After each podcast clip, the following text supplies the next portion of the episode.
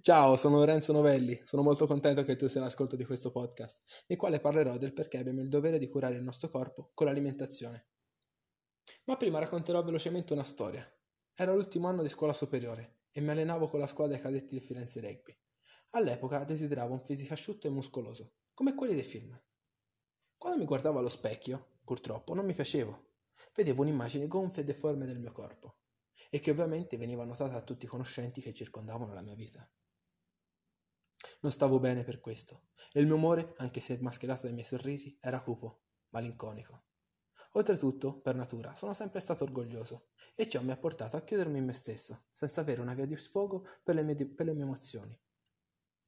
Fortunatamente il gioco del rugby mi distraeva da questa negatività, e poco a poco mi abituai al ritmo intenso degli allenamenti. Il rugby è uno sport che si pratica a cielo aperto, quindi le condizioni atmosferiche sono fondamentali per le prestazioni di gioco. Ci allenavamo su un campo di terra che quando pioveva si trasformava in un morbido strato di fango, rendendo difficili i cambi di direzione e gli scatti di velocità. Ma era un paradiso per, sonvi- per fiondarsi tra i soffici cumuli di fango che si formavano per il nostro continuo calpestio. A volte ci rotolavamo così per gioco, riempiendoci di terra da testa ai piedi. In seconda di poi, quando d'inverno non cadeva una goccia d'acqua per giorni, il campo si trasformava in una polverosa lastra di marmo, rendendo le cadute a terra odiose e dolorose. Ma per gli scatti di velocità era perfetto per allenarsi. Fu proprio una di quelle sere che durante la preparazione atletica mi vennero i crampi entrambi i polpacci, impedendomi così di continuare l'allenamento. Non ci volevo credere, la parte della giornata che più aspettavo fu rovinata da un semplice infortunio.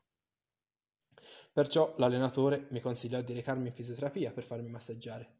Uno stanzino situato vicino agli spogliatoi. Così, sostenuto dalle, spo- dalle spalle di un compagno di squadra, ci dirigemmo verso questo, attraversando il campo da gioco.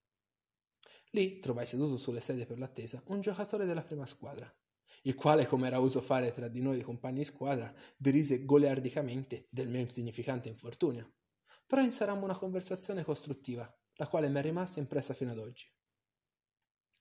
Mi raccontò come lui si mantenesse in forma il suo fisico sia in palestra che a tavola, seguendo una dieta ferrea per garantire sempre al 100% le prestazioni dei suoi muscoli.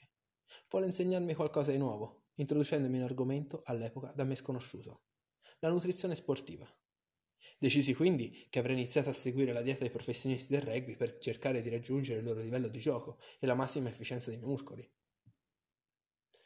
Il problema fu che non sapevo da che parte cominciare perché la nutrizione è una materia così varia che ha bisogno di tanto studio per capire come combinare gli alimenti per ricevere la giusta quantità di energia.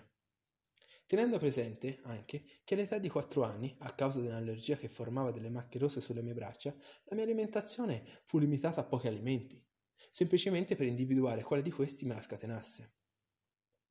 Scoprimmo poi che erano i latticini, però nei miei anni a seguire mi abituai a un povero regime alimentario, con tante schifezze e qualche frutto. Così che tutte le volte che mi offrivano qualcosa di nuovo rispondevo eh, no, non mi piace. Oltretutto mi vergognavo anche a dover comunicare in casa che avrei voluto cambiare dieta per seguire quella dei professionisti. Può sembrare una cosa semplice a dirsi, ma in quel periodo la, solitu- la solitudine che avvolgeva la mia vita fece sì che la vergogna prese sopravvento sulle mie decisioni, rendendo una cosa semplice come parlare tra le più difficili missioni da svolgere. Ma qualche sera più tardi, da quella conversazione, parlai. Ero determinato al mio cambio, sentivo che era il momento di agire. Ed è così che mi rivolsi a mia mamma con una semplice domanda. C'è la rucola? Non avendo mai mangiato niente che avesse color verde, mia mamma mi guardò stupita a quella richiesta.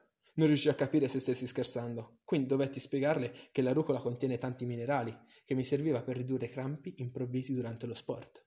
Pertanto, soddisfatta e contenta della mia spiegazione, mi tirò fuori dal frigo la rucola e tutte le verdure che c'erano.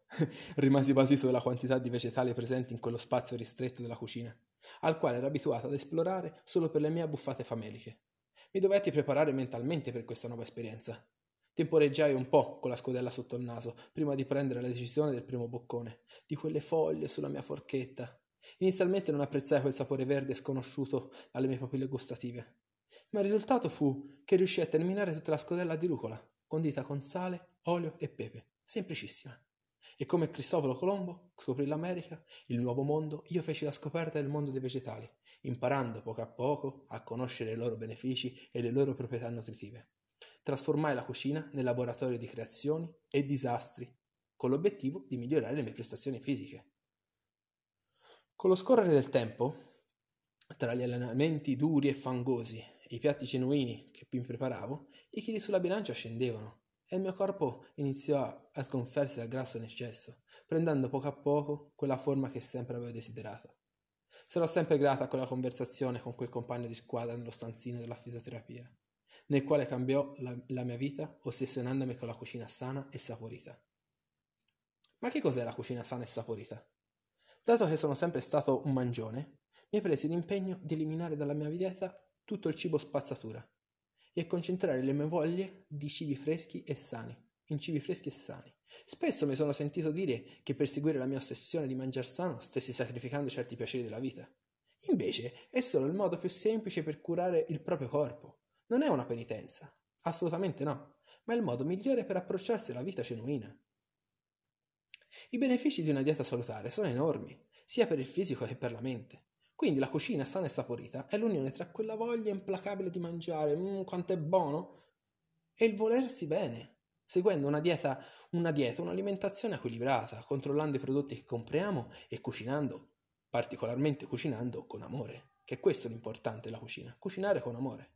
Non importa quale sia il vostro livello di conoscenza dell'arte della cucina, sto creando questa serie di podcast per aiutare più persone possibili a scoprire i benefici della cucina sana e saporita e svelerò anche le tecniche utilizzate da qualche professionisti che voi potrete utilizzare per migliorare le vostre abilità in cucina, senza fare più errori durante le vostre improvvisazioni culinarie. Ciao, seguitemi nei prossimi podcast. Un abbraccio.